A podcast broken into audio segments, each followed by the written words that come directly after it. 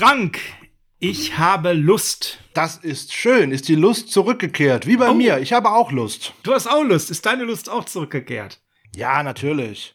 Ja, natürlich. Wie lange hast du gebraucht, um so ein bisschen die Lustlosigkeit abzustreifen? Ja, so pff, Mittwoch, Mittwochnachmittag, Mittwochabend irgendwie so. Ich habe mir das Spiel noch mal in äh, Revue angeguckt und äh, ja, da gibt's auch viele gute Sachen, die dabei waren ganz grausame Sachen. Aber die grausamen Sachen kann man irgendwie abstellen und äh, ja, wir gucken nach vorne und jetzt kommt ein einfacherer Gegner, als die Eagles es waren und dann muss das auch wieder funktionieren. Oh, letzteres würde ich gar nicht unterschreiben, aber ich habe Lust und ich habe das äh, Thursday Night Game gesehen und sehe, andere spielen auch furchtbaren Football, obwohl die bei weitem nicht so viele Ausfälle haben. Das stimmt mich sehr positiv, wenn äh, unsere Leute jetzt wieder zurückkommen. Lass uns loslegen. Auf geht's!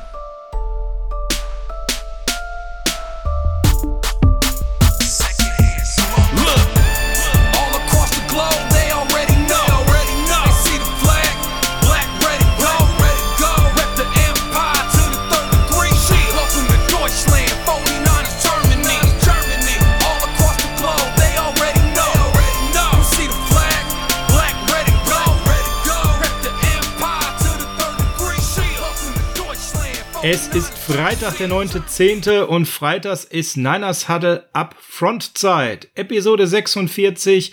Herzlich willkommen. Mein Name ist wie immer Sascha Lippe und an meiner Seite ist der Dolphins Glückbringer. Frank Höhle, schönen guten Tag. Ähm, Dolphins Glücksbringer finde ich äh, jetzt ganz schön. Äh, hier direkt auch ein kleiner Spoiler. Äh, ich durfte noch im Dolphins Drive zu Gast sein als äh, kleine Preview vor dem Spiel. Ich weiß gar nicht, wann der Podcast rauskommt. Ich glaube auch heute im Laufe des Tages. Äh, zwei, Lust, zwei lustige Stunden im Endeffekt mit lustigen Geschichten und äh, ähm, wer da reinhören möchte, kann man nur empfehlen. Die beiden Jungs haben das echt gut gemacht. Also Dolphins Drive werde ich auch mit verlinken, wenn das kommt. Und äh, ja, jetzt gucken wir mal auf unsere Preview für das Spiel. Und ja, womit beginnt man eigentlich? Immer mit einer kleinen Rückschau auf, ähm, naja, die Auswirkungen des letzten Spiels. Ähm, ja, besser nicht. Oh Gott, oh Gott, da kriege ich schon wieder Grusellaune. Also Dolphins Glückbringer heißt, du bringst uns Glück gegen die Dolphins, nicht den Ach Dolphins. So, ne? Also das wollte ich hier an der Stelle, das wollte ich hier an der Stelle noch mal. Also ich Damit beschwöre ich alles, leben. alles gut. beschwöre jetzt alles, was geht. Ja, ähm, ja gut, aber wir müssen darüber reden, dass wir ja Ezekiel Ansa verpflichtet hatten nach dem Injury Bowl gegen die Jets damit ja. er äh, Lücken stopft, die die Verletzungen von Bosa und äh, Thomas gerissen haben. Ja, hat er äh, gestopft, genau ein Spiel und äh, im Endeffekt ist das Thema jetzt durch. Er hat äh, sich tatsächlich einen Kreuzbandriss zugezogen, äh, Season-Ending Injury. Tschüss, Siggi, war schön mit dir. Hast wunderbar grumpy geguckt, als du den ersten Tag auf den Trainingsplatz gelaufen bist. Hat dich nicht sympathischer gemacht. Ähm, alles, was wir dazu in unserer Two-Minute-Warning gesagt haben, hat sich leider viel stärker und viel schneller bewährt als gedacht. Der Mann ist mehr neben dem Platz als auf dem Platz und hat auch schon länger keine elitären Leistungen mehr ähm, gehabt. Also jetzt Bizepsmuskel durchgerissen und damit eben durch für die Saison. Leider kein Pace Rush für die 49ers. Wir haben auch eine Neuigkeit, Frank, zu Ronald Blair. Ja, der kann halt äh, frühestens in äh, zwei Wochen von der Physically Unable to Perform List äh, aktiviert werden, genau wie Weston Richburg. Und zu Weston Richburg hat netterweise Kyle Shanahan gesagt, der läge genau im Zeitplan, da wäre alles prima, keine Setbacks und dergleichen. Zu Ronald Blair hört man so gar nichts. Das äh, stimmt mich schon nicht sonderlich positiv, wenn ich ganz ehrlich bin. Da könnte man vielleicht damit rechnen, dass der noch uns länger äh, fehlen könnte. Insbesondere, ich habe ja schon mal gesagt, ich glaube nicht, dass man von einem Spieler, der da runterkommt und nach einem Jahr nach einem Kreuzbandriss direkt wiederkehrt, Top-Leistungen erwarten kann. Ja, genau. Ja, wir haben uns jetzt alle, alle unter der Woche gewundert, dass wir keine großen äh, Pass-Rusher oder irgendwas äh, im Workout oder irgendwas hatten. Ja, das liegt deswegen, weil die, oder das liegt daran, dass die NFL die Corona-Regeln ein wenig verschärft hat. Ähm, bevor ein Spieler zum Team kommen darf, muss er jetzt fünf Tage einen negativen Test aufweisen, sprich, wenn ich den dienstags, äh, montags oder dienstags mit ins Training bringe, dann kann der frühestens freitags oder äh, respektive samstags erst überhaupt mal mit dem Team trainieren. Also das bringt also im Moment recht wenig. So ist dann auch die merkwürdige Beförderung von äh, Alex Barrett zu erklären, von der Practice Squad jetzt in den aktiven Kader, weil der ist ja so ein Hin und Her, mal entlassen, mal wieder da und jetzt auf einmal im aktiven Kader. Also dieses Hin und Her kann ich nicht verstehen, der sieht sowieso keine Snaps. Ähm, ganz merkwürdig, tut mir leid, verstehe ich nicht. Ja, also du hast ja natürlich auch Gedanken gemacht und ich auch, wen gibt's überhaupt noch so als Veteran Pass Rusher? Wir hatten ja schon mal Jabal Sheed reingeworfen, Claire Matthews, Cam Wake, Terrell Sachs ist uns noch eingefallen, aber es wird auch da schon eng. Alles so alte Schlachtrösser, die äh, so langsam auch den letzten Ritt Richtung Laramie geritten sind und bei uns vielleicht noch ein bisschen was bringen könnten zum Thema Rotation, aber traurigerweise vielleicht sogar schnell Starter werden. Also man muss da mal echt gucken, Base Rush, uh, ach, das wird für die Saison sicherlich keine tragende Säule bei uns werden. Quan Williams ist gegen Philadelphia zeitweise rausgegangen, humpelte, hatte Schmerzen, schmerzverzerrtes Gesicht, hat seit dem Trainingscamp ja sowieso schon immer wieder an der Hüfte äh, laboriert und auch ausgesetzt. Und nun hat er sich das Knie gestaucht. Und äh, das klingt nicht ganz so gut, was Kyle Shannon da sagt, denn er sagt, er ist besorgt um Quan Williams ähm, mit dieser Kniestauchung. Es könnte sein, dass er also auch mindestens drei Spiele verpasst. Und äh, in einem Videomeeting gab er da klar zu verstehen, der Kyle Shanahan, dass er hoffe, dass er schnell wieder zurückkommt. Ähm, er hofft aber eher, dass einer der anderen Corners zurückkommt, weil jetzt wird's langsam kriminell da hinten, Frank. Ja, allerdings, ähm, das wird gerade echt äh, übersichtlich im Cornerback Room, um es mal vorsichtig zu bezeichnen. Ähm, Richard Sherman wäre eligible, jetzt diese Woche zurückzukehren, aber das wird definitiv nichts. Das wird frühestens etwas nächste Woche. Also scheint das mit der Wadenverletzung auch noch äh, ein bisschen schlimmer zu sein, als man äh, ja äh, zu Recht äh, mal be bekannt gegeben hatte. Ja, Emmanuel Mosley ist äh, weiter im, im Concussion-Protokoll und äh, hat auch die Woche bis jetzt noch nicht trainiert. Ja, prima. Ähm, Dante Johnson dann auch noch jetzt mit, äh, ist auch angeschlagen, hat auch jetzt zweimal nicht trainiert. Das sieht sehr übersichtlich aus. Äh, immerhin, Akella Witherspoon konnte ein wenig wieder am Training teilnehmen. Ob das jetzt eine große Hoffnung ist, ist bin ich mir nicht so ganz so sicher. Ja, das ist ja so mittlerweile, muss man sagen, bei dem jetzigen Verletzungsstand irgendwie ja doch schon, ne? Weil äh, ansonsten können wir jetzt wirklich ja irgendwen von der Straße aufsammeln, dass der Cornerback spielt. Das wird ja langsam ganz, ganz eng.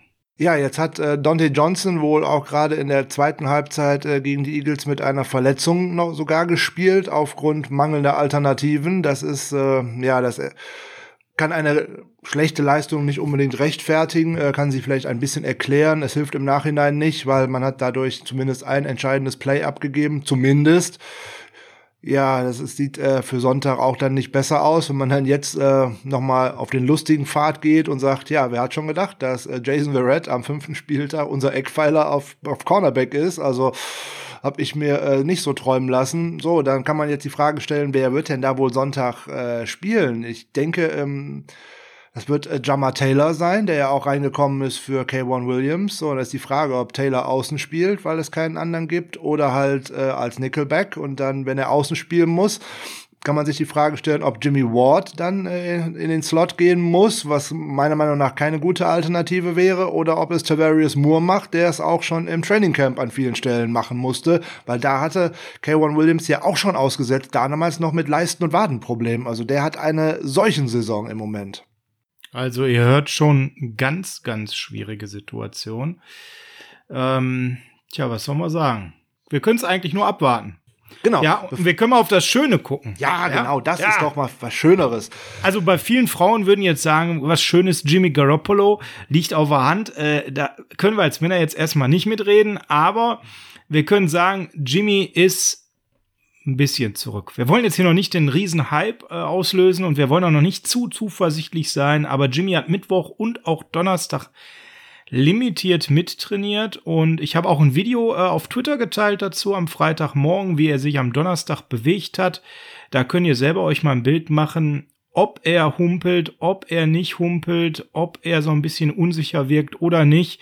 Das kann man natürlich jetzt alles immer so ein bisschen interpretieren. Meine persönliche Wahrnehmung, ich habe mir drei Videos angeguckt. Ich habe mal das, was am aussagekräftigsten war, ähm, geteilt auf Twitter, auf unserem Account von den Niners Huddle. Guckt euch das da mal an. Man sieht, dass er noch ein bisschen unrund läuft. Man sieht, dass er ein bisschen limitiert ist. Auf der anderen Seite äh, um ihn herum Begeisterungsstürme in der Mannschaft, bei denen die noch verblieben sind. George Kittle sagte direkt, äh, ist es schön, handsome Jimmy zurückzuhaben. Und Trent Williams sagte auch, ja, das ist was ganz anderes, wenn Jimmy wieder hinter uns ist. Der gibt uns so viel. Es ist gut zu wissen, er ist zurück. Also es ist bei den Kollegen doch schon eine deutliche positive Einstellung und Haltung wieder zu spüren. Und ich glaube, das brauchen wir ja jetzt auch, wo wir jetzt auch noch auf Corner so gerupft sind, nachdem schon der Pass Rush so gerupft wurde, Frank. Ich glaube, es ist ganz wichtig, jetzt Identifikationsfiguren wie George Kittle oder jetzt auch Jimmy Garoppolo wieder zurückzubekommen. Ja, das geht ja eigentlich fast gar nicht um Identifikationsfiguren, sondern es geht eigentlich um Leadership und um Leistungsträger und um die äh, Spieler, um die sich die anderen rumscharren. Und ähm, gerade auch wenn man andere Coaches über äh, Garoppolo sprechen hört, dann sind die eigentlich immer insbesondere von seinem Leadership angetan. So, und genau das hat auch äh, in einem Spiel wie gegen die Eagles halt gefehlt ja, da führt ein Nick Mullins äh, seine Truppen halt nicht so in die Schlacht, wie das ein anderer Quarterback tun könnte. Und ähm, da kommt es halt vielleicht gar nicht immer darauf an, ob jeder Pass halt ankommt, sondern kommt es auch auf das Selbstvertrauen an, was so ein Mensch halt ausstrahlt und wie man das Team um sich herum halt mitnehmen kann. Das wird äh, Garoppolo deutlich besser können. Und wenn ich jetzt mal aus langen Jahren der NFL-Beobachtung äh, darauf schließen kann, wer mittwochs im Training ist und wer donnerstags im Training ist, der ist sonntags auch im Spiel. Also da bin ich recht zuversichtlich, dass Garoppolo dabei sein wird. Und bei, Re bei Reem Mostert sieht's ja ähnlich gut aus. Der hat auch äh, zwar zweimal bis jetzt nur limitiert trainiert, aber wenn der auch zumindest 20, 25 Snaps spielen könnte, wenn überhaupt das würde schon mal große Entlastung mitbringen. Ja, ja insbesondere, sicher. weil man verschiedene Waffen halt im Backfield hätte und ähm, dass dann auch Jared McKinnon nicht alleine diese ganzen Workload äh, tragen muss, weil der war gegen die Eagles auch einfach viel zu viel auf dem Feld. Ja, gerade mit seinem Speed kann Mostert natürlich da wahnsinnig helfen. Ist ja nun mal der schnellste Spieler der NFL aktuell nach Next Gen Stats. Ähm, überrascht ein bisschen, dass er Mittwoch und Donnerstag limitiert trainiert hat, weil vorher hat Shenny ganz klar gesagt, dass er ihn eigentlich ungefähr so sieht wie Richard Sherman. Also Rückkehr wäre eigentlich möglich, aber es kommt wohl ein bisschen zu früh. Und ähm, das war noch so am Dienstag die Äußerung. Er ist nicht so richtig überzeugt und die Wahrscheinlichkeit, ihn am Sonntag am Feld zu sehen, hat er als nicht wirklich hoch eingestuft. Aber es scheint danach irgendwie doch eine etwas bessere Heilungstendenz bei Raheem Mostert zu geben, weswegen er Mittwoch und Donnerstag limitiert trainiert hat. Ebenfalls jemand, auf den wir vorsichtig vage, leise hoffen dürfen, ist Dre Greenlaw. Ja, auch sehr wichtig, äh, insbesondere wenn man jetzt denken könnte oder davon ausgehen könnte, dass äh, K1 Williams nicht dabei ist. Da könnte man davon ausgehen, dass die 49ers mehr in Base Formation spielen, also mehr in der 4-3 bleiben, eben weil Dre Greenlaw auch so ein guter Coverage Linebacker ist. Da die ähm, Dolphins ja auch gerade mit äh, Mike Gesicki auch einen sehr guten Tight End dabei haben. Das wäre auch jemand, den man äh, gut mit äh, Dre Greenlaw oder eben auch mit Fred Warner ähm, covern könnte. Wäre das eine schöne Möglichkeit, wenn der wieder da wäre. Und außerdem, wir haben in den letzten Wochen ja auch schon mehrfach über das Handicap in Anführungszeichen äh, Quan Alexander gesprochen, gerade in der Coverage. Allein dafür wäre eine Rückkehr von Dre Greenlaw wirklich nett. Ja, ganz entscheidend. Und wenn ihr jetzt sagt, ähm, Base Defense 4-3, was, was erzählt er denn da, der Frank? Jetzt komme ich gerade nicht so richtig mit. Dann schaut mal in unsere Ausgaben des Spotlights, die wir in der Offseason haben, immer freitags äh, zum Thema Taktik, zum Beispiel die Coverage Formations, Folge 26 könnt ihr euch da mal reinhauen, Folge 28, Folge 30, da haben wir ganz viel zu Coverages gemacht. Und da spielen auch immer wieder das Thema 4-3 und seine anderen Varianten, aber auch die Base Defense, die sogenannte, eine Rolle. Ähm, dann könnt ihr auch das Fachchinesisch von dem Frank und mir wieder besser verstehen. Ja, das sind so ganz, ganz viele Nachrichten, wo wir auch auf Entwicklung warten müssen. Eine Entwicklung ist klar und damit auch eine klare Kernaussage. Mo Sanu ist kein 49er mehr. Nach nur drei Spielen, nur 40 Snaps und ja, ganz wenig, wie man ihn wahrnehmen konnte. Das meiste, was man wahrnehmen konnte, war eigentlich Coaching an der Seitenlinie. Ist Mohamed Sanu nun wieder entlassen worden, nachdem er bei der Niederlage gegen den Eagles nur bei sieben Snaps auf dem Feld stand. Da waren wir schon überrascht, wie wenig das war, Frank. Ähm, Jetzt könnte man sagen, ja, wieso das denn? Wir haben den doch erst im September, am 18. September war es unter Vertrag genommen, weil wir so arge Probleme hatten. Aber für mich ist das eine klare Aussage, dass man an die Stärke der Wide Receiver glaubt, jetzt wo auch die Verletzten zurückkehren. Debo war am letzten Spieltag schon active, hatte schon Snaps, sah verhältnismäßig gut aus, ist zurück von Injured Reserve. Dazu könnte in dieser Woche auch Richie James wieder zurückkommen von der Injured Reserve List, der ja eine Hamstring-Verletzung hatte. Wie ist denn da der Stand bei Richie James? Ja, da hat man jetzt äh, unter der Woche das Practice Window geöffnet. Also es bedeutet, er könnte jetzt tatsächlich zurückkehren. Er war beim äh, Training dabei. Er ist nicht äh, im Injury Report gelistet gewesen. Ja, ähm, möglich, dass er dann äh, zurückkehrt. Ähm, ob das jetzt zwangsläufig mit der Entlassung von äh, Sanu zusammenhängt, bin ich mir gar nicht so sicher, weil es äh, völlig unterschiedliche Spieler sind und sie auch einfach völlig andere Positionen spielen und ähm, ich Richie James ohnehin maximal äh, als Returner für dieses Team äh, sehe und ich sehe ihn auf, definitiv nicht als Slot Receiver. Ähm, dafür kann er einfach viel zu schlecht Routen laufen. Ähm, von daher wird das eine mit dem anderen eher wenig zu tun haben. Da geht es eigentlich um den Roster-Spot. Es geht darum, wer mehr oder wer weniger verdient. Äh, Sanu ist dann deutlich teurer als ein Siebtrunden-Pick von vor drei Jahren. Der verdient im Vergleich dazu fast nichts. Also von daher, ähm, ja, anscheinend war man äh, mit der Trainingsleistung oder überhaupt mit dem Impact von äh, Sanu nicht äh, zufrieden. Oder man hat ihm keine Targets gegeben. Keine Ahnung, das wird uns leider keiner verraten. Ähm, ein Move, der mich persönlich überrascht hat, weil wir jetzt wieder völlig blank dastehen. Äh, der erfahrenste Receiver sind dann tatsächlich äh, Trent Taylor und äh, ja, der ist im vierten Jahr, also pff, und davon war er ein Boah. bisschen was verletzt, ne? Also, man muss ganz klar sagen, Mo Sanu hatte sportlich keinerlei Impact, das konnte man ganz schnell erkennen. Ähm, aber sein Veteran Leadership, äh, er ist ein Lockerroom Guy, da haben wir uns dann doch schon irgendwie gedacht, dass er länger bleibt. Hat uns beide überrascht an der Stelle. Ähm, ich meinte weniger Richie James äh, als Spieler und seine Art zu spielen. Da geht's wirklich um den Roster-Spot, um die Kohle sicherlich auch, dass man nochmal vielleicht auch ein bisschen Geld für den Pass Rush hat. Ja, da bin ich bei dir. Aber mit Debo kriegen wir ja jemanden zurück, der auch durchaus ab und zu mal recht erfolgreich aus dem Slot kommen kann. Immer dann, wenn der Trent Taylor mal wieder keine Separation Separation hinbekommt und man mal wieder was ausprobieren möchte. Ich könnte mir vorstellen, dass man festgestellt hat, dass Debo sehr fit ist und dass man in Zukunft mit Born und Ayuk außen, Ayuk wird als Returner entlastet durch die Rückkehr von Richie James, muss man ja auch mal ganz klar sagen. Man kann ihn dann noch stärker outside einsetzen oder bei Trick Plays, dass man Debo dann häufiger aus dem Slot sehen wird als Alternative zu Trent Taylor und weswegen dann eben Mo Sanu obsolet ist. Ja, ich hoffe, das war jetzt alles so auf den Punkt gebracht. Hab nichts vergessen. Ich oh. glaube, ja, ich glaube, um da noch mal meine Worte zu wiederholen, das ist eine Bestätigung dafür. Outside werden Born und Ayuk sehr gut vom Steph gesehen. Debo scheint voll im Plan zu sein und man glaubt nicht, dass er einen Rückfall hat. Das ist, glaube ich, die Aussage auch dahinter bei Sanus Entlassung. Ja, und äh, Richie James als Returner und das ist dann unser Wide Receiver Core die nächsten Wochen, inklusive Trent wir hoffen ihn, wir finden ihn zwischendurch in Zukunft auch mal mit einem Pass-Trailer und äh, wie auch immer geartet Dante Pettis.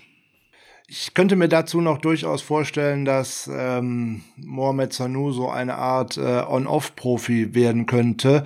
Wir hatten das in der letzten Saison auch schon mehrfach. Äh, da ist Jordan Matthews x-mal zum Team zurückgebracht und entlassen ja, worden. Ja, ja. Und ich denke, bei der nächsten möglichen Verletzung und solange er auf dem äh, freien Markt ist, könnte er immer mal wieder zum Team zurückkehren. Das wäre auch wieder noch so eine Möglichkeit. Ähm, ja, jetzt das mit Debo Samuel könntest du durchaus recht haben. Ähm, das, er sah tatsächlich sehr gut aus. Jetzt hat er gestern im Training aufgrund einer Krankheit, wie es nur so angegeben war, äh, schon gefehlt. Äh, jetzt ja, hoffen wir mal, dass das nicht irgendwie in Bezug äh, auf Covid-19 oder irgendetwas ist. Ähm, wir drücken mal die Daumen, dass der da heute wieder im, im Training ist. Sonst könnte es dann nur schneller zurückkehren, als man das vielleicht äh, gedacht hätte.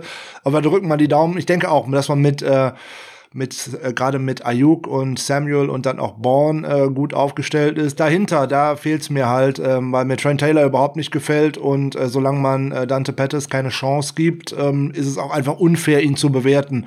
Wer keine Targets bekommt, äh, den kann ich auch nicht bewerten. Das ist, äh, tut mir leid, da fehlt mir weiterhin völlig ähm, der Verstand für, warum man das einfach nicht macht. Dann kann man ihn auch äh, traden, entlassen, irgendwas. Ja, unverständlich. Ja. ja Also, wenn ihr noch mal wissen wollt, Mensch, wie, was verändert denn jetzt Debo Samuel zum Thema Slot? Wir haben eine Two-Minute-Warning aufgenommen, die könnt ihr als Patreon-Follower sehr gerne hören. Da haben wir nämlich Pro und Contra eruiert zum Thema mehr Debo im Slot. Welche Vorteile hat das? Welche möglicherweise Nachteile hätte das?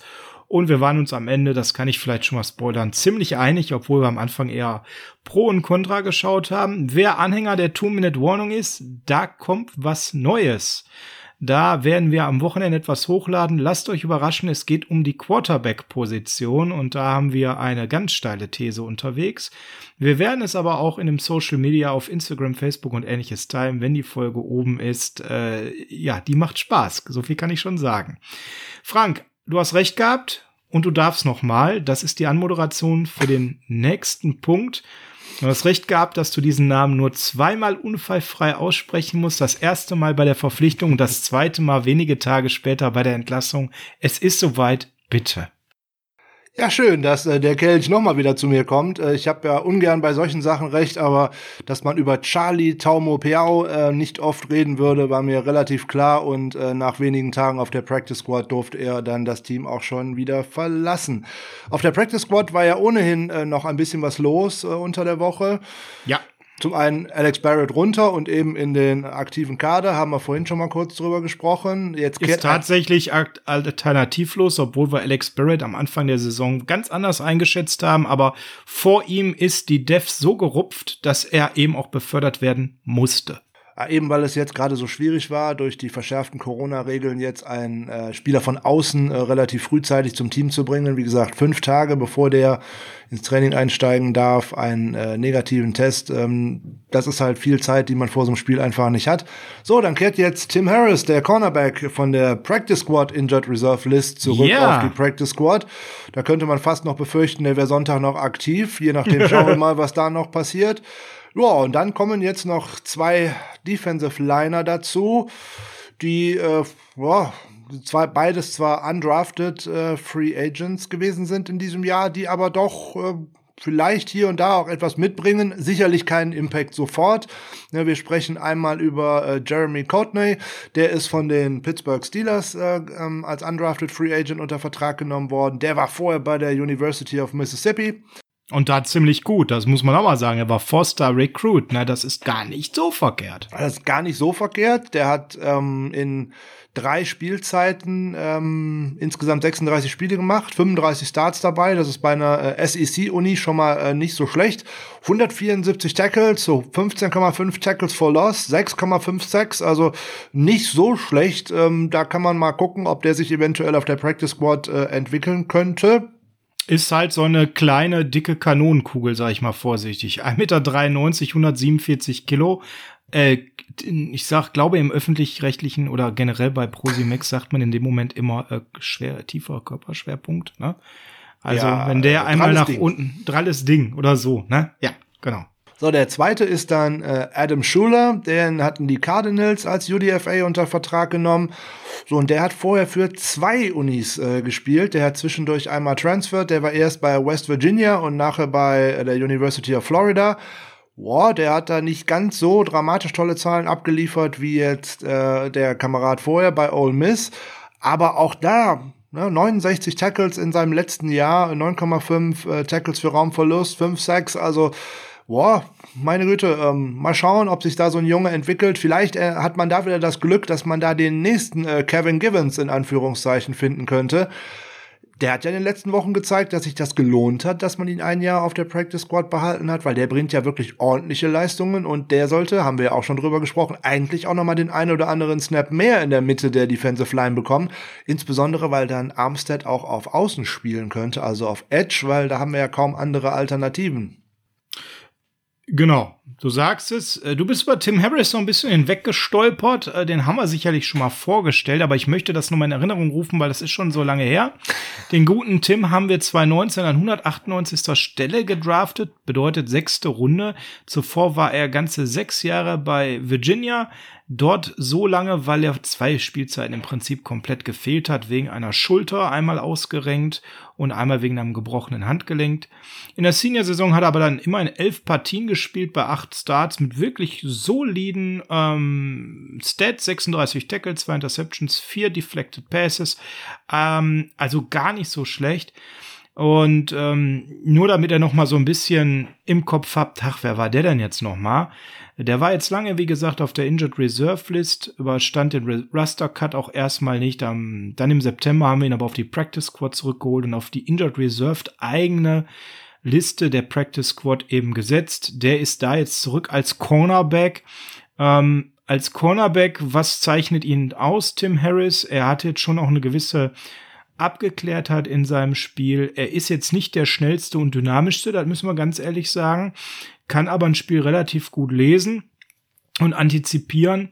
Ähm, was noch von ihm bekannt ist, ist, dass er halt nicht so Scheme erfahren ist. Das heißt also, er muss relativ hm, klare Aufgaben haben in der Coverage und ist da nicht so flexibel einsetzbar. Ansonsten fehlt jetzt auch ähm, tiefere Kenntnisstände über ihn, weil er eben auch viel verletzt war und bei uns bisher wenig zum Zug kam. Frank, das noch so als Ergänzung. Dann lass uns doch mal reinschauen in die Vorschau zum Thema Dolphins-Spiel. Aber Frank, dein siebenminütiger Rant in der letzten Folge zur Outside Contain hat natürlich Wellen geschlagen. Viele haben sich um diverse Dinge, Blutdruck oder ähnliches bei dir Sorgen gemacht. ja. ähm, Frank, jetzt gibt's in den englischen Seiten tatsächlich dazu ähm, eine relativ steile These, die ich mal ganz kurz da mit mir dir diskutieren möchte.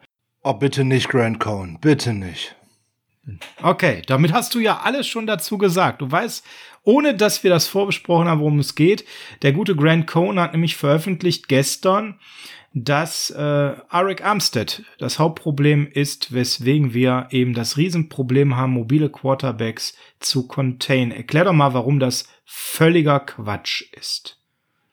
Ja, zum einen, äh, wenn ich mir alleine nur Zahlen angucke aus den letzten Spielen, ähm, den erfolgreichsten oder produktivsten Pass-Rusher der 49ers äh, jetzt tatsächlich als Schuldigen für, in Anführungszeichen Schuldigen für fehlenden Outside-Contain äh, verantwortlich machen zu wollen, das ist echt lustig, weil dann hätte er das die ganze letzte Saison über Nick Bosa genauso sagen müssen, so nebenbei, weil der auch als White Nine gerade auf der linken Seite immer relativ weit außen war und das öffnet nun mal das äh, Laufspiel für den Gegner, auch für den Quarterback. Das ist halt so. Das ist eine, ein inhärentes Problem dieser White Nine Aufstellung und dafür ist dann halt eben der Weakside Linebacker äh, verantwortlich, das zu containen und darauf aufzupassen. Dass Grant Cohn von Football leider überhaupt keine Ahnung hat, das äh, zeigt er eigentlich jede Woche, weil der haut ungefähr tausend solcher Sachen im Jahr raus und hat mit einer dann davon recht und meint dann deswegen, er wäre ein Football-Experte.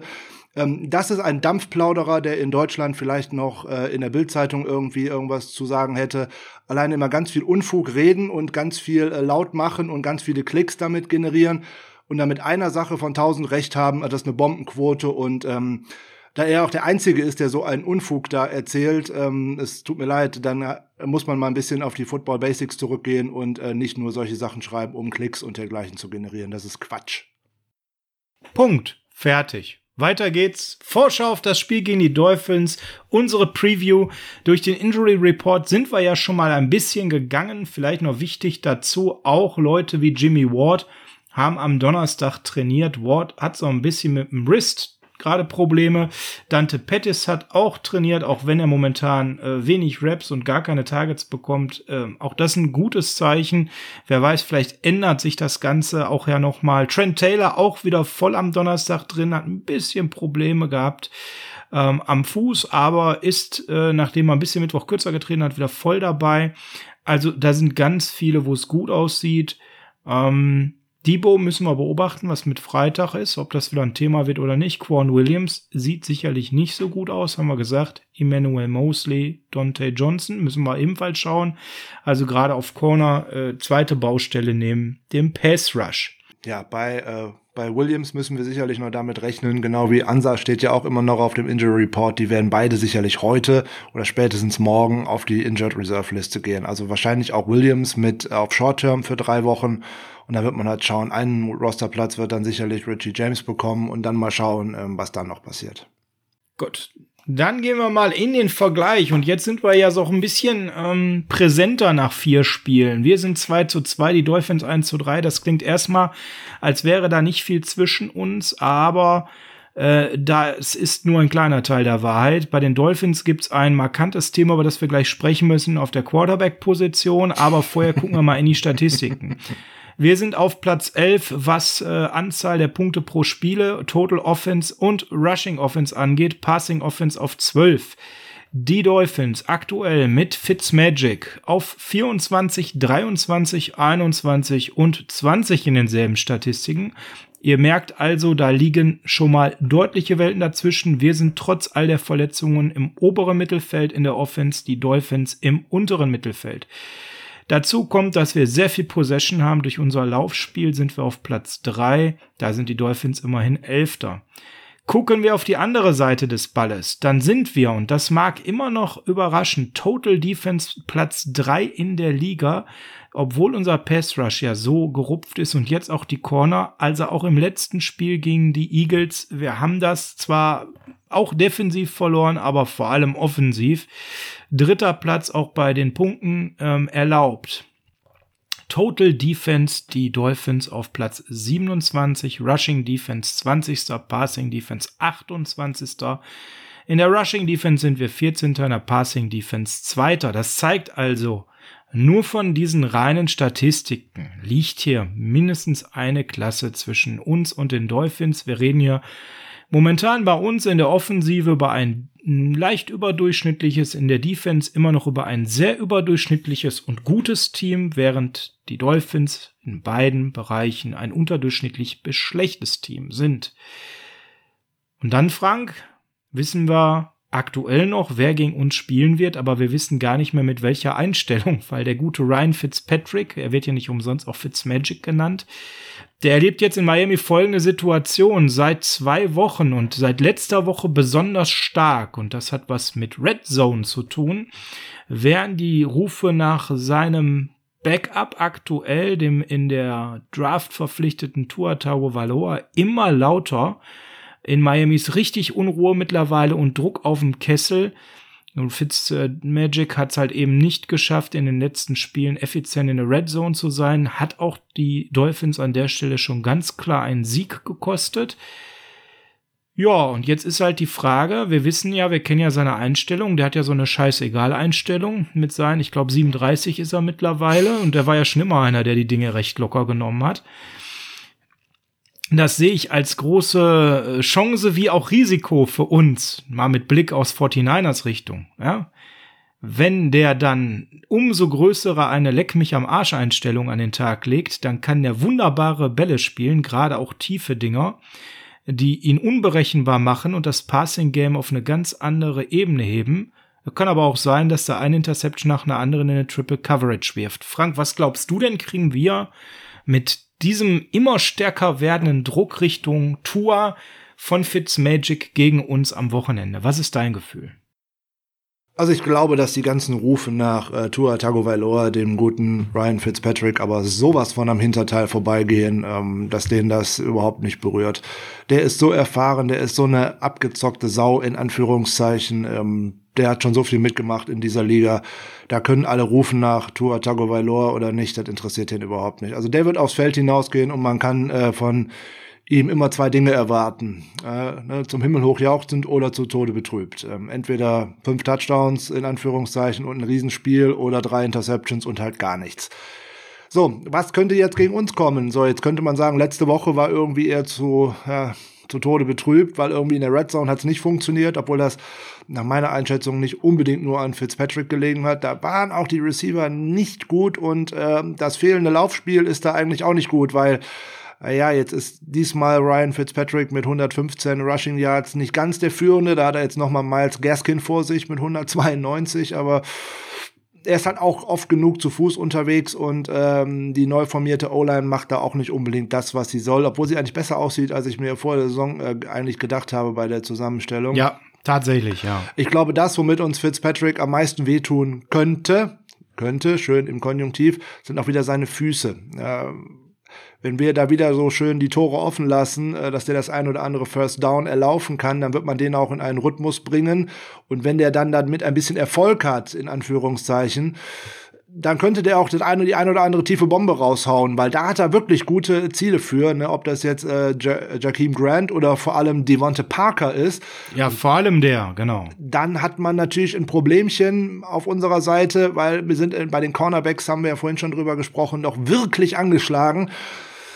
Ja, also da würde ich doch bitte eher drum bitten, äh, den guten Fitzpatrick äh, vielleicht noch eine Torte vor dem Spiel vorbeizuschicken. Vielleicht isst er die dann noch und ist dann nicht ganz so beweglich, weil Kuchen isst er ja sehr gerne, hat er uns ja auch schon mehrfach mal erzählt in Interviews und ähm, kann man auch in der Offseason immer sehen, wenn er viel Kuchen gegessen hat mit seiner ganzen Familie, wenn er die alle durch hat, dann ist er eher so kugeliger Typ, ne? muss man ja ganz klar sagen. Bei Devonte Parker ist es so, ich habe den in Fantasy, äh, ich könnte jetzt sagen, wunderbar. Äh, ja, der leistet viele Punkte, ist auf Platz 24 der Wide Receiver aktuell.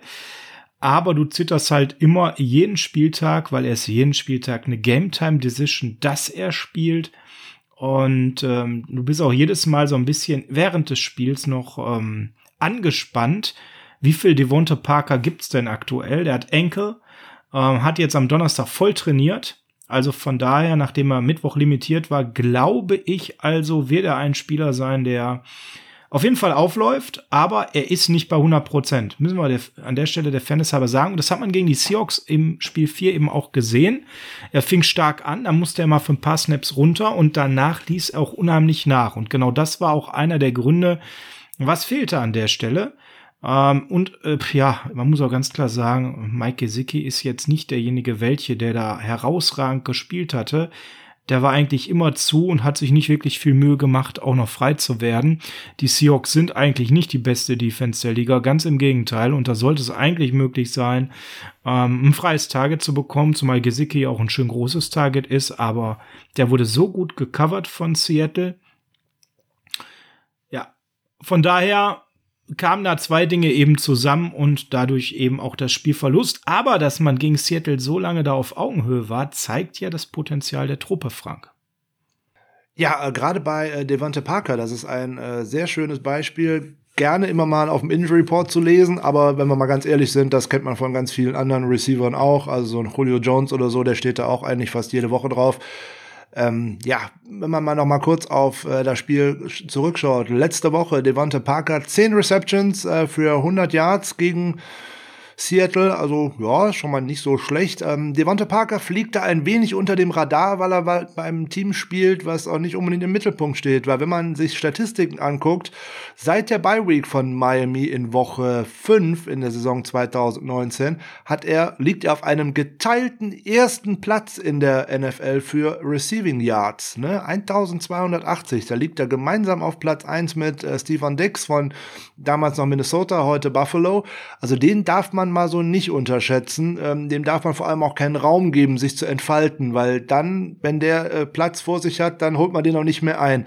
Der ist vielleicht nicht der explosivste am Anfang in Anführungszeichen, aber wenn er seinen Topspeed erreicht hat, dann hält man den auch nicht mehr auf. Also von daher, dann kommt man da auch nicht mehr hinterher. Der hält den nämlich auch sehr lange. Also der war auch letzte Saison äh, oder seit letztem Jahr ähm, der Woche 5 recht erfolgreich. Neun Touchdowns, ne, da man, man schaut, in dem gleichen Zeitraum kommt ein äh, DeAndre Hopkins nur auf sechs und ein Julio Jones sogar nur auf zwei.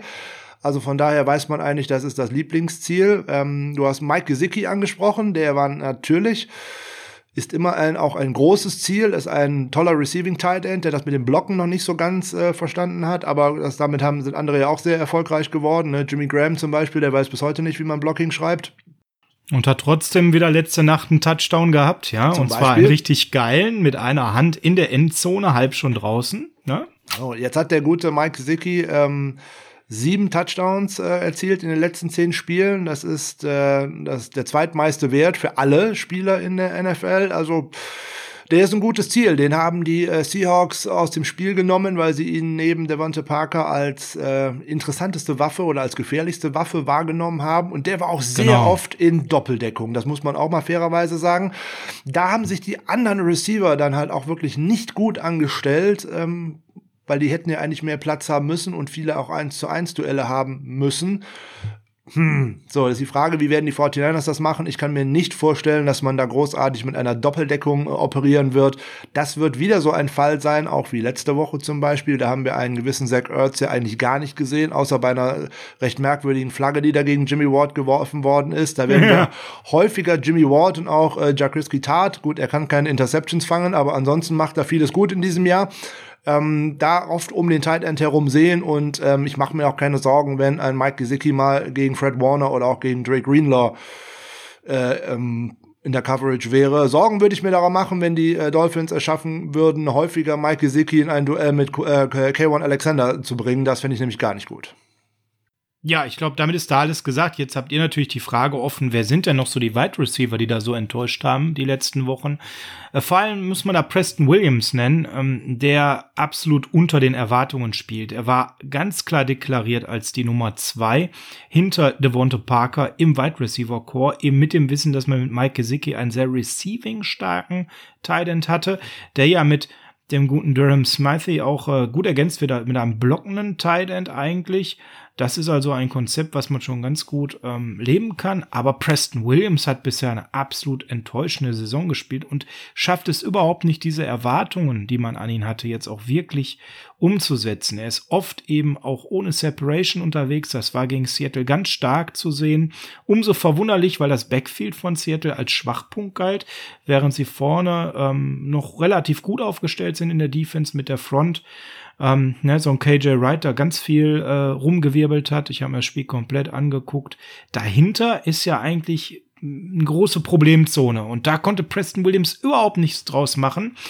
Und ähm, dahinter wird's dann aber auch wirklich dünn bei den Wide Receivern. Das sind alles Namen, da kann keiner jetzt euch übel sein, wenn er die noch nie gehört hat, wenn wir über Leute sprechen wie Isaiah Ford, Mac Hollins, Malcolm Perry, Lyndon Bowen Jr., Jakeem Grant Sr., dann werdet ihr jetzt wahrscheinlich ganz häufig denken, hä? Wer? Genau. Das sind jetzt eher so die namenlosen. Die Miami Dolphins Offense ist darauf abgestimmt, ein äh, Weltklasse Top Receiver mit Devonta Parker zu haben, eine solide Nummer zwei mit Preston Williams, der eben weit unter den Erwartungen spielt und einen Top Receiving Tight End mit Mike Gesicki. Also deutlich, muss ich sagen, an der Stelle auch eine Ähnlichkeit zu uns. Nur im Gegenteil zu Gesicki kann George Kittle auch hervorragend blocken und ist receiving-mäßig noch besser unterwegs als Gesicki. Dafür haben wir nicht so eine gute Nummer 1 Wide Receiver Option aktuell. Vielleicht wird das irgendwann Debo Samuel, wenn er so gut wird wie Devonta Parker, können wir sehr glücklich sein. Also gilt es für uns hier an der Stelle äh, erstmal durchatmen. Mike Gesicki im 1 zu 1, da sehe ich genauso wie du, Frank, stoppen und bloß nicht eine Double Coverage benötigen. Da wird vor allem Fred Warner, finde ich, äh, ganz stark gefordert sein.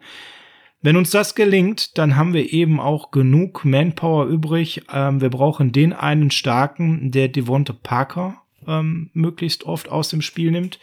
Mit dem Blick auf äh, die Cornerbacks, das kann eigentlich nur Jason Verrett sein, oder? Ja, ein äh, Kettenhund in Anführungszeichen und äh, genau das ist eigentlich auch Jason Verrett. Das hat er in den letzten beiden Spielen ja auch gezeigt. Ist schön immer an seinem Mann dran geblieben. Da ist nichts großartig was angebrannt und wenn waren es mal kurze Pässe für wenig Yards Raumgewinn. Also der gefällt mir tatsächlich überraschend gut. Ähm, Hoffen wir, dass er gesund bleibt und dass er auch da anknüpfen kann. Das würde mir sehr gut gefallen. Ähm, ja, wenn wir gerade bei uns auf der äh, Defensive-Seite mal geschaut haben, würde sich ein Blick auf die Defensive-Seite der Dolphins auch noch lohnen, weil da sind ja, ein paar ganz, paar ganz, interessante Spieler. Und da würde ich auch ja. direkt vorne in der Line eigentlich direkt mal anfangen wollen. Okay, ich bin gespannt. Also ich habe ja da einen Lieblingsspieler, aber ich bin mal gespannt, wen du jetzt raussuchst. Äh, du meinst aber nicht in der Line, sondern ich kann mir schon vorstellen, wen du als Lieblingsspieler hast. Das könnte eher in Richtung eines Cornerbacks gehen, aber auf den würde ich eher gern später ja. sprechen wollen. Okay, über den Corner sprechen wir gleich. Da, da gibt es zwei tolle Spieler. Äh, in der Line, da meinst du wahrscheinlich Leute wie Emmanuel Ogba. Nein, auf keinen Fall. In der, in der Line meine ich mal zwei Defensive Tackles und zwei sehr, sehr gute, die auch unter dem Radar fliegen, was ja Defensive Tackles leider oft tun, aber die beiden besonders. Ähm, ich rede von Christian Wilkins, ähm, der First-Round-Pick aus dem letzten Jahr, 13. Mhm, Zweitjahresprofi, genau. genau. Der ähm, unheimlich gut eigentlich gespielt hat, ein, halt wenig Aufmerksamkeit bekommen hat, äh, weil er eben bei den Dolphins spielt, ne, hat seine Rookie-Saison mit 56 Tackles äh, abgeschlossen. Zwei Sacks und zwei äh, abgewehrten Pässen und die, mit diese 56 Tackles sind die meisten für einen Rookie Defensive Lineman in der NFL 2019 und die drittmeisten im Endeffekt seit 2015. Also so schlecht war der nicht. Im Gegenteil, der wird auch, äh, glaube ich, noch von Jahr zu Jahr besser werden. Der kommt äh, aus Clemson und der bringt da so einiges mit, hat an einer tollen Defensive Line gespielt. Und auf der anderen sozusagen sein Partner neben ihm, Davin Gojo, das ist auch ein sehr interessanter Spieler. Der hatte letztes Jahr äh, 75 Stops, 33 Solo in 2019. Damit war er vorne bei allen Defensive Tackles. Noch Dritter unter allen Defensive Linemen seit äh, 2000 bei den Dolphins. Also der hat ein tolles Ding gemacht. Das war aber nur ein äh, Fünftrunden-Pick 2017. Also der hat schon jetzt 179 Karriere-Tackles und äh, damit liegt er schon weit vorne und das ist ein ein Duo, was ganz gut den Lauf stoppen kann und auch tatsächlich sich im Pass Rush äh, jedes Jahr noch ein wenig weiter nach vorne entwickelt. Also auf die beiden sollte man auf jeden Fall aufpassen, insbesondere weil ja unsere Offensive Line gerade in der Mitte schwächelt. Da sind zwei Spieler, die denen das äh, Leben schwer machen werden, weil ansonsten ist der Pass Rush von den äh, Dolphins eigentlich nicht erwähnenswert. Ja, ich würde sogar sagen, nicht existent. Und nicht umsonst habe ich gerade bei deiner Anmoderation Emanuel Okbar genannt. Der ist dann tatsächlich eher ein Schwachpunkt. Und äh, da war mir klar, das wird nicht der Name sein, den du hier gerade heraushebst. Äh, ähm, wenn wir auf die Linebacker schauen, ob das jetzt Shaq Lawson, Elenodo Roberts ist, äh, Jerome Baker, das ist alles wenig spektakulär. Der einzige, der für mich da noch ein bisschen heraussticht, ist Calvin Neu der enormes Potenzial für mich mitbringt, aber aktuell leider noch nicht so abrufen kann, scheme-bedingt nach seinem Wechsel. Der scheint noch die Eingewöhnungszeit nicht ganz ähm, zu Ende zu haben und er ist ja auch im Trainingscamp angeschlagen gewesen. Ich könnte mir vorstellen, dass deswegen das die Gründe sind, dass er noch nicht das zeigen kann, was man eigentlich von ihm erwartet hat. Ja, ich bin mir auch nicht ganz sicher, habe ich mit den äh, Dolphins-Freunden, äh, äh, Dolphins, äh, Miami Dolphins Germany, auch in deren Podcast Dolphins Drive drüber gesprochen, ähm, wo die eigentlich ähm, defensiv hinwollen. Soll das tatsächlich eine Patriots-Defense werden oder will man da einen etwas eigenen Weg gehen? Ähm, ich bin mir da tatsächlich nicht sicher. Ähm, Calvin Neu hat erste Spiel noch verpasst. Er ist ein sehr flexibler Spieler, den werden wir auch äh, schön sehen. Ähm, der wäre ein gutes Ziel für uns so nebenbei, weil in Coverage ist der toll äh, für uns, nicht für die Dolphins. Das gilt übrigens auch für. Er ist eine Maschine, muss man sagen. Ja, Moment, äh, jetzt nimmst du mir das ja schon wieder vorweg. Die haben, ich wollte gerade sagen, die haben auch einen Blake Martinez. Äh, der heißt Jerome Baker. Toller genau. Spieler für Fantasy. Tackles, Tackles, Tackles, Tackles. Super. Coverage Bust, Coverage Bust, Coverage Bust. Unser Mann unsere Running, äh, unsere Running Backs, unsere Wide Receiver und am besten George Kittle müssen in 1 zu 1 Matchups gegen Jerome Baker. Dann gewinnen wir. Wenn wir 15 mal Kittle gegen Jerome Baker kriegen können, dann macht der Kittle 300 Yards mindestens.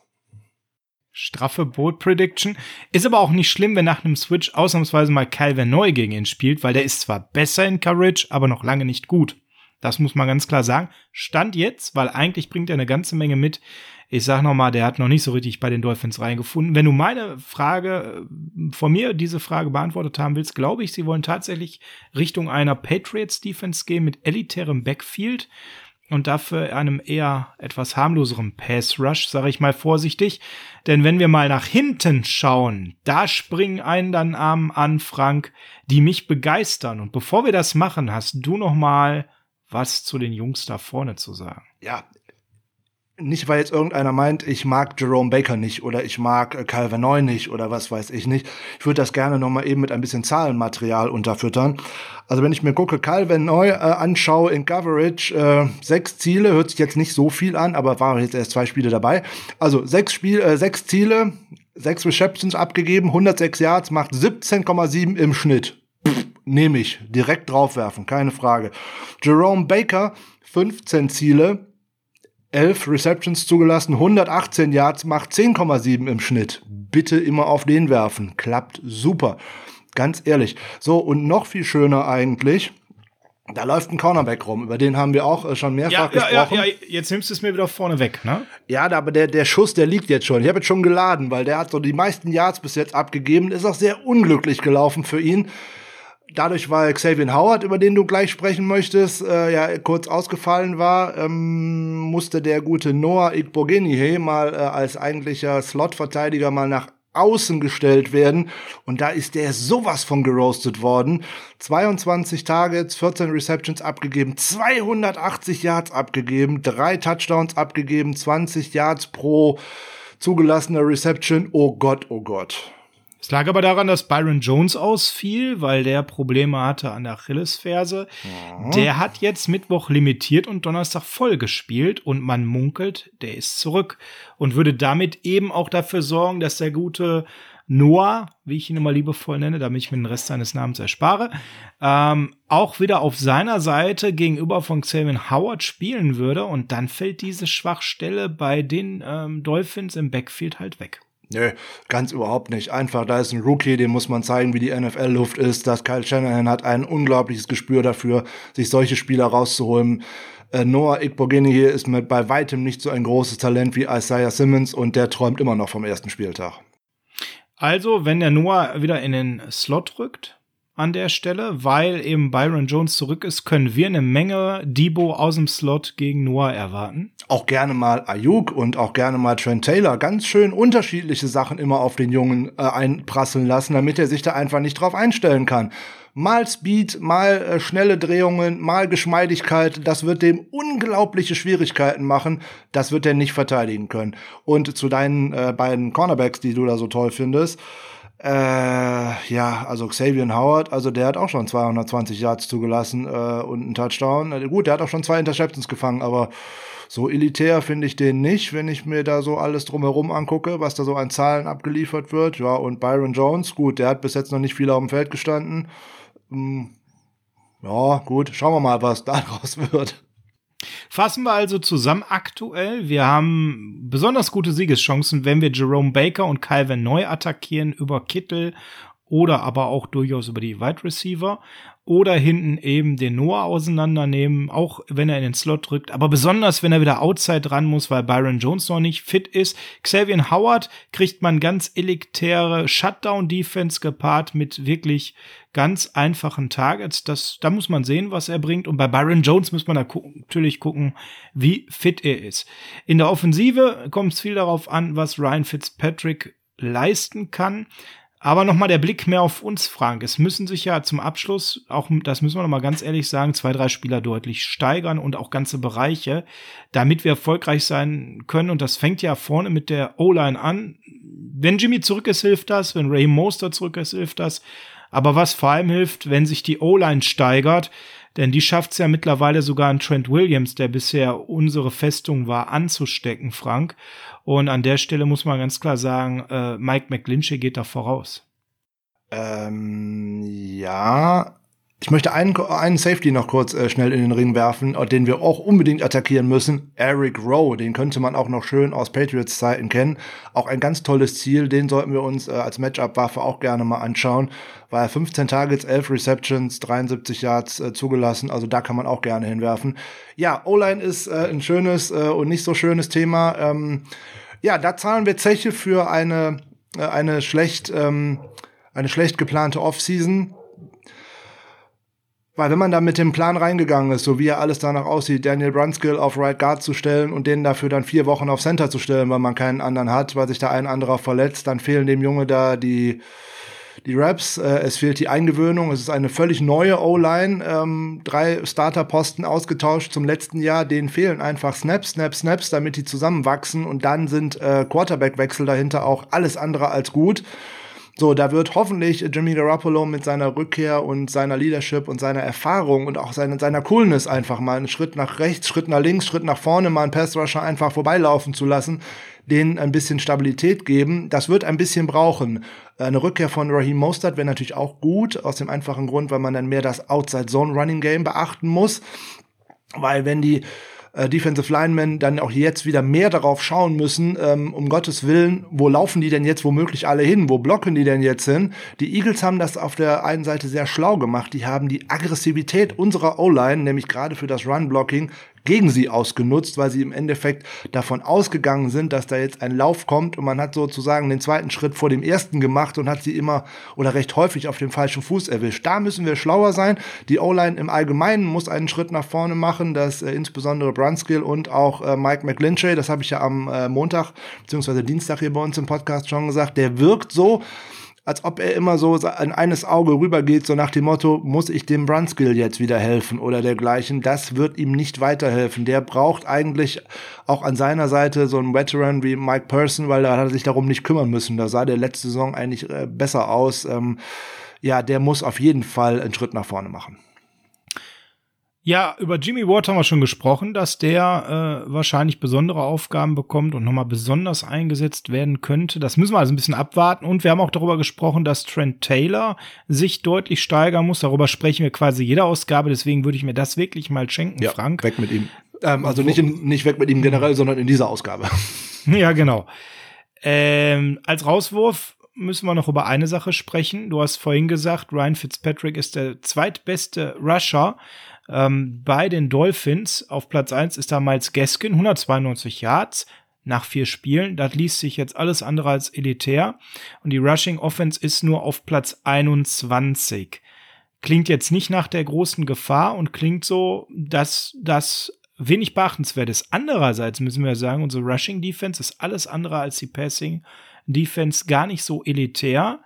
Wie schätzt du das ein? Welcher Faktor könnte das Laufspiel, jetzt mal ohne Fitzpatrick, das Standardlaufspiel der Dolphins in dem Spiel haben gegen eine bisher sehr durchschnittliche Rushing Defense von uns? Also ich finde unsere Rushing Defense gar nicht so schlecht, insbesondere durch äh, Kevin Givens und auch Javon Kinlaw finde ich, dass die einen sehr guten Job in der Mitte machen und auch äh, DJ Jones. Also wir haben so viele Yards auch noch nicht zugelassen, insbesondere gegen Running Backs. Das Große, was uns wehgetan hat, waren eigentlich bis jetzt immer die laufenden Quarterbacks und zwar in allen Spielen. Aber wenn ich äh, die Laufyards von äh, Jones oder auch letzte Woche von Wentz und auch aus dem ersten Spiel Kyler Murray rausrechne, dann haben wir in den Spielen überall so zwischen 50 und 70 Rushing Yards nur zugelassen. Und das wäre schon elitär. Also man müsste hier und da auch tatsächlich mal einen Quarterback stoppen können.